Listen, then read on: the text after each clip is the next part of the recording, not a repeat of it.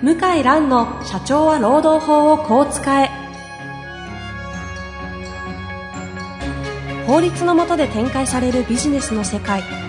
ポッドキャスト社長は労働法をこう使えは弁護士の向井蘭が経営者の立場に立って経営者が知っておくべき労働法の基礎だけでなくビジネスに関する法律の問題を分かりやすく解説します。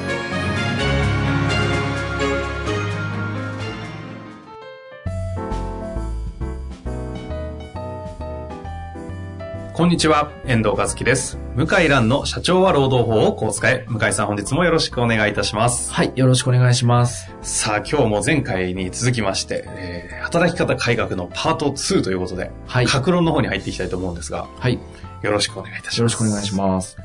具体的にどんな内容なんではいすかね？。まず基本給からといきますあ、と、もう、一つ一つええ、攻めていきますか？時間がないので、時間がないので。これちなみに外、えっと、大きな枠としてはどうなってるんですか？各基本給はどうとか、なんとか手当はどう取り扱いとかっていう風になってるんですか？そうなんです。一個一個じゃあそれを。一個一個今一個一個ね、しかも場合分けしてるんですよね日。。は、なるほどですね。はい。そこをうまく、向井先生の方でキュレーションというか、整理してくださると。はい。よろしくお願いいたします。はい。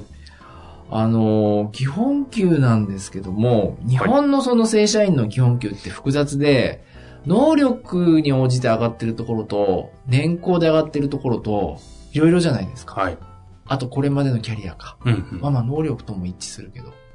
まあ、基本的には日本は能力と年齢ですか？能力と年齢ですか？職務、職能、職務って言っても職能に基づいてるんで能力でしょうね。勤続年数と能力がイコールになるという発想ですもんね。例えば遠藤さんが以前いた会社で、はい。中途採用の人が来たら、はい。40歳技術職っていう人が来たら、はい。どうやって基本給決めるんですか？すっごいざっくり言うと、はい。前、ね、前職の年収をベースに、はい。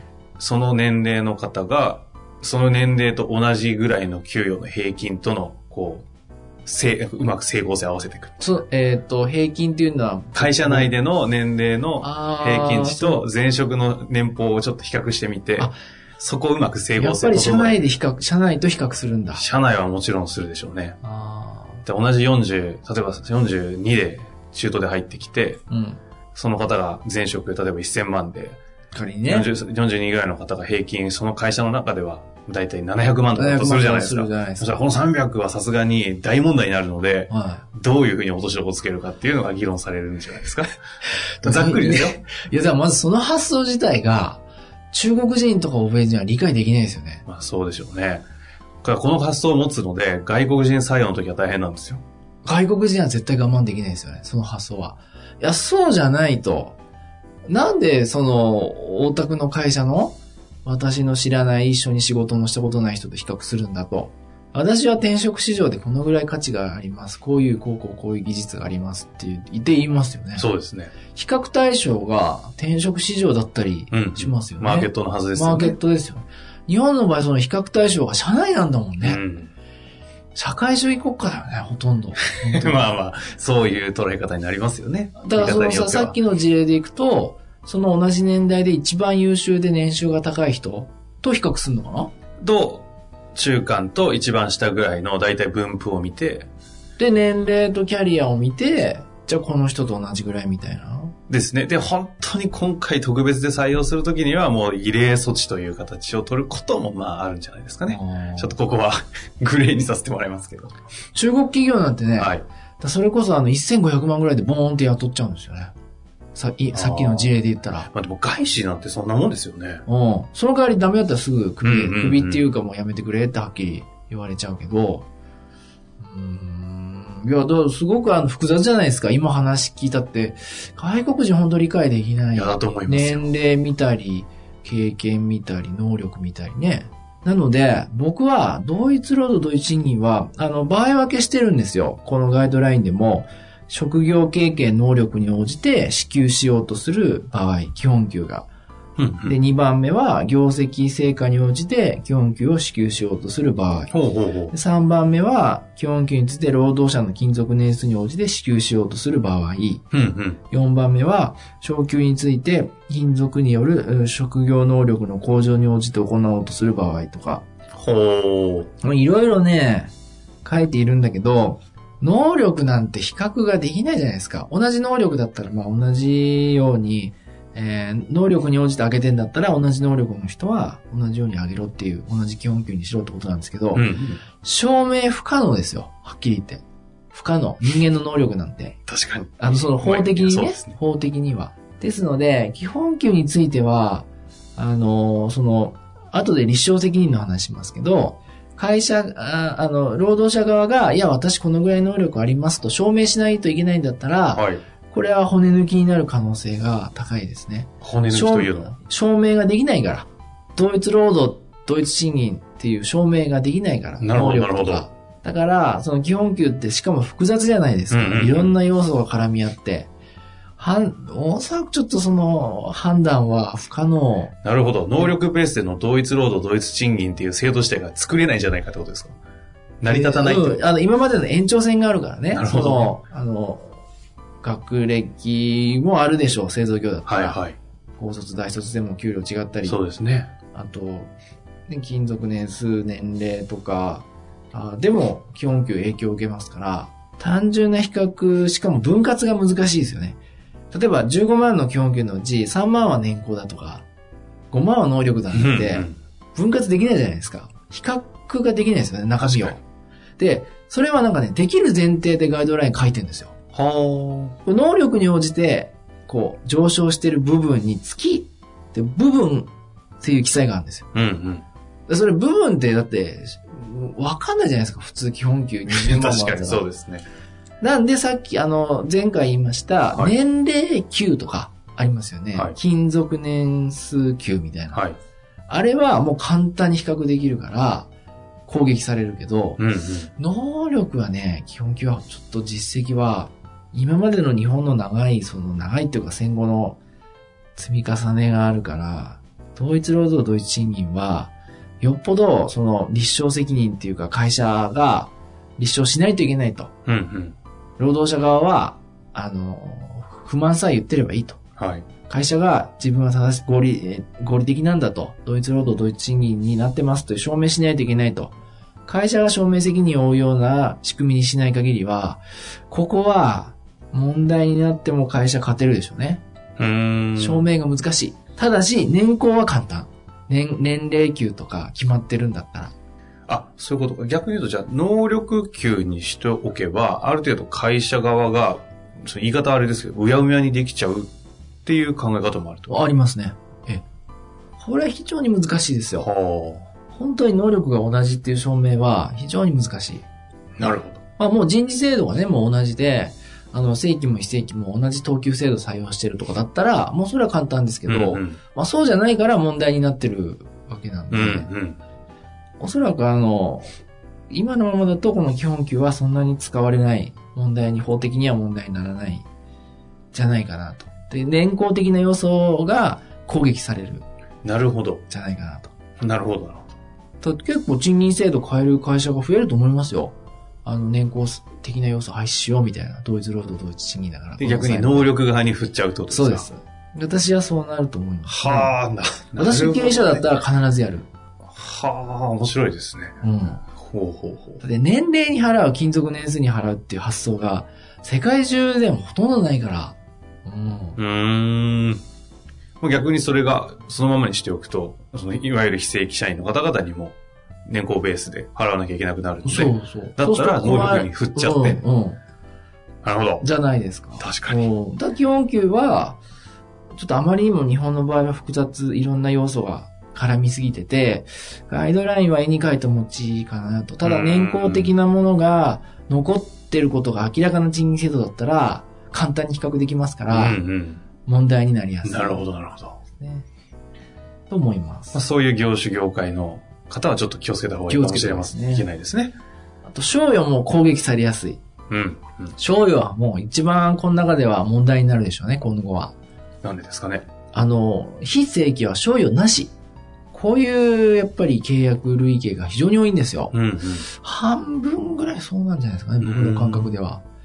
でも仕事は同じですよ。うん。それはもうやめろって書いてあるんですよ。そのガイドラインには。払いなさいと。同じような貢献をしている場合は、うんうん。あの、貢献に応じて払っている場合は払いなさい。うん。で、もうほとほぼ定額を払ってるような会社さんの場合は、ちゃんと非正規にも同じ仕事をしていれば払いなさいとうん書いてあるんですよう。これはすごいですこれよね。ほぼほぼ払わないっていう選択、そのガイドラインだとないですね。はい。これはもうもうかなり賞与を標的にしてますね。一番買いやすいので、基本給ってあの蓄積があるじゃないですか。はい。うん何十年、10年、20年、30年。やっぱり今すぐ変えろって言ったって変えられない。ところが賞与って蓄積がないから、まあ、業績に基本的には基づくものですし。なんで、そうですね。あの、これからスタートしますって言ったら結構簡単に、既得権みたいなものが、あの、これまでの蓄積みたいなものが薄いから。ゼロベースで一応理屈上は毎回考えるじゃないですか。だから手当は、手当のうち賞与は、あの、本当にやり玉に上がる。なるほど。これからあの、おそらく大手小売りとか、パートアルバイト、あのフルタイムの契約社員の人が多い職場は、賞与払う会社が軒並み増えるでしょうね。こ個人件費の固定費のインパクト凄まじそうですね。いや、これはもう本当に今、悩んでると思いますね。あの、考えてなかっなたるほど。業種はですね。で、そういうのを知ってしまってるから今インターネットとかで、いずれ要求が上がりますようね。ん。ユニオンを通じて要求するなんていうのも、まあ十分今後あるんじゃないかなって思いますね。なるほどう。ん。賞与が一番。賞与は本丸だと思います。本丸、本丸ですか。なあ。とはね、はい例えば役職手当なんて、えやっぱり非正規雇用の方で役職ついてる人って少ないから、えうんあんまり問題にならないんじゃないかなっていう気がするんですようん。ね。なるほど、なるほど。あと、その特殊作業手当、まあ製造業で多いですけども、あの、危険ななんかね、作業やってる場合の、あの、支給される手当とか、は交代線勤務の場合の手当とか、うんうんまあこれはやっぱり払わないといけないうんでしょうし、もう、だいぶ改善されてるとは思うんですよね。ええ。だから手当はね、あんまり大したことは、通勤手当、出張旅費、うん。でこれもやはりなかなか同じように適用しないといけないですよね。うん同じように出張があれば同じようなお金を払いなさい。これはだって当然。どうでした？前の会社は、その出張旅費、通勤手当とか、一緒でしたよ。手当より同じですよね。ええだから今もね、そんなに問題になってないと思うんですよね。ええ福利厚生も食堂も工場だったら同じですよね。そうですね。ただね、そんなにね、問題にならなくって、問題になるのはやっぱりズバリ賞与。おお。これはもう紛争が続出法、あの、法令化すれば、はあはあはあ。各地で。まあそうですよね。うん、で、僕ははい安倍政権だから、はい。バランスをとって、うんかいまあ一応会社側にも配慮するけどう、ん。はい。なんかのね、証明責任を緩やかにするような規定を入れると思うんですよ。例えばは、あ例えば、労働者が証明しなきゃいけないと。同じ労、あの、能力だあうん同じ業績だとうんだけど、その証明の程度は、こうこうこういう緩やかなものでいいとか、あとは、証明責任あるけど、会社は説明義務があると。会社が、こういう理由で同じ能力なんですっていう具体的理由を紙で出さないといけないと。求められたら。ほうほう。そういう規定を置くんじゃないかと思います。そうすると攻撃しやすいじゃないですか。例えば、向井さんは、えー溶接のこれとこれとこれができないんで、えー遠藤さんはこれとこれができるんで、えー基本給は違いますと。いや、僕これもできますよと。証明で簡単ですよ。うんうんそういうふうに下駄を履かせるんじゃないかと思いますうね。ん。今ももう結構証明責任の問題が、あの、労働者側と会社側でかなり隔たりがあるんで、うんうん。乗っけてないんですよね、ガイドラインは。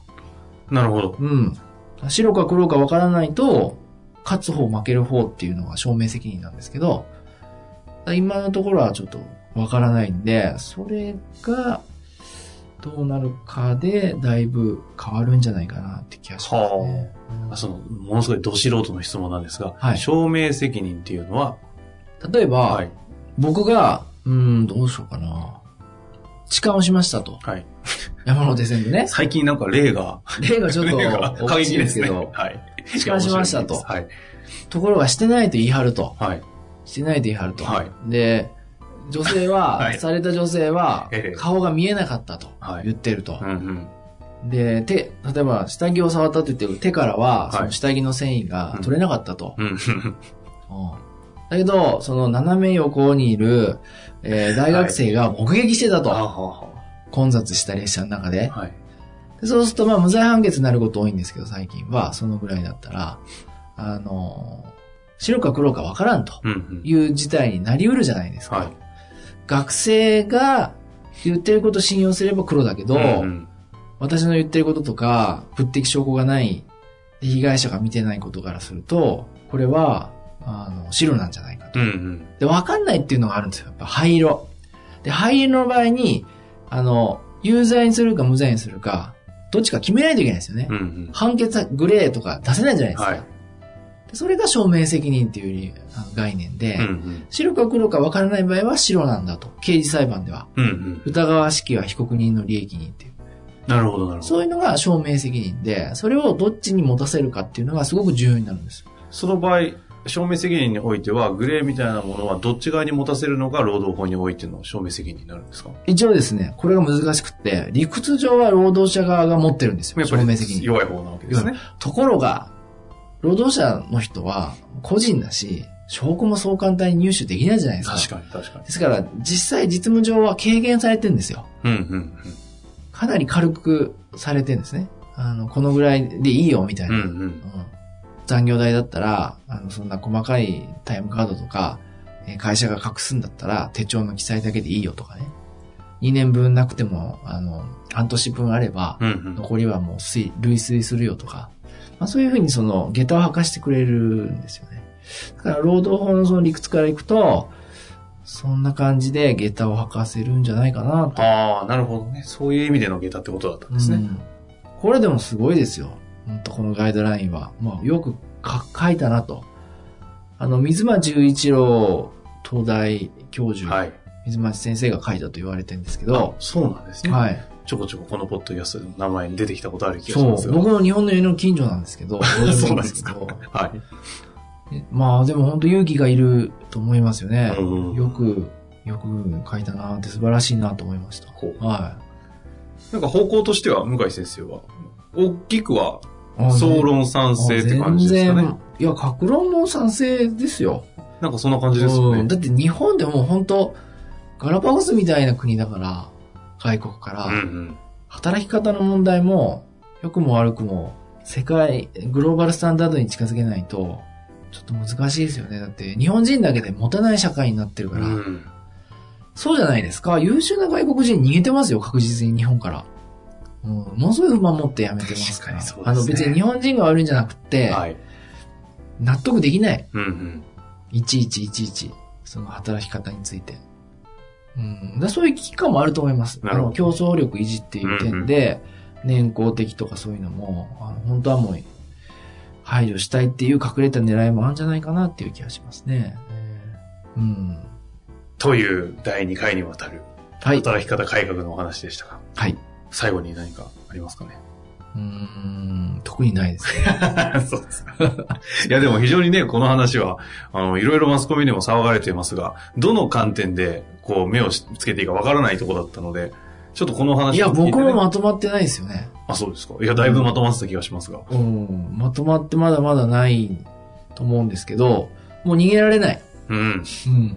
経営者側は逃げられないと思った方がいいですね。はいこ。れあの、プロの方々は多分もうすでにガイドライン明とされているでしょうけども、はい同一労働同一賃金ガイドライン検索していただくと、あの、すぐに PDF ですねバーッと出てきますので、ええ、出ます、今日この2回の話ですかね、はい。を聞いて読むとかなり内容、頭にスッと入ってくる内容なので、はい。ぜひ一度ね、時代の流れも踏まえて見ていただくと面白いかもしれませんね。はい。というわけで、これについてまた何か質問がある場合には、ぜひお越し、あの、お寄せいただけたらなと思います。はい本日もありがとうございました。はい、ありがとうございました。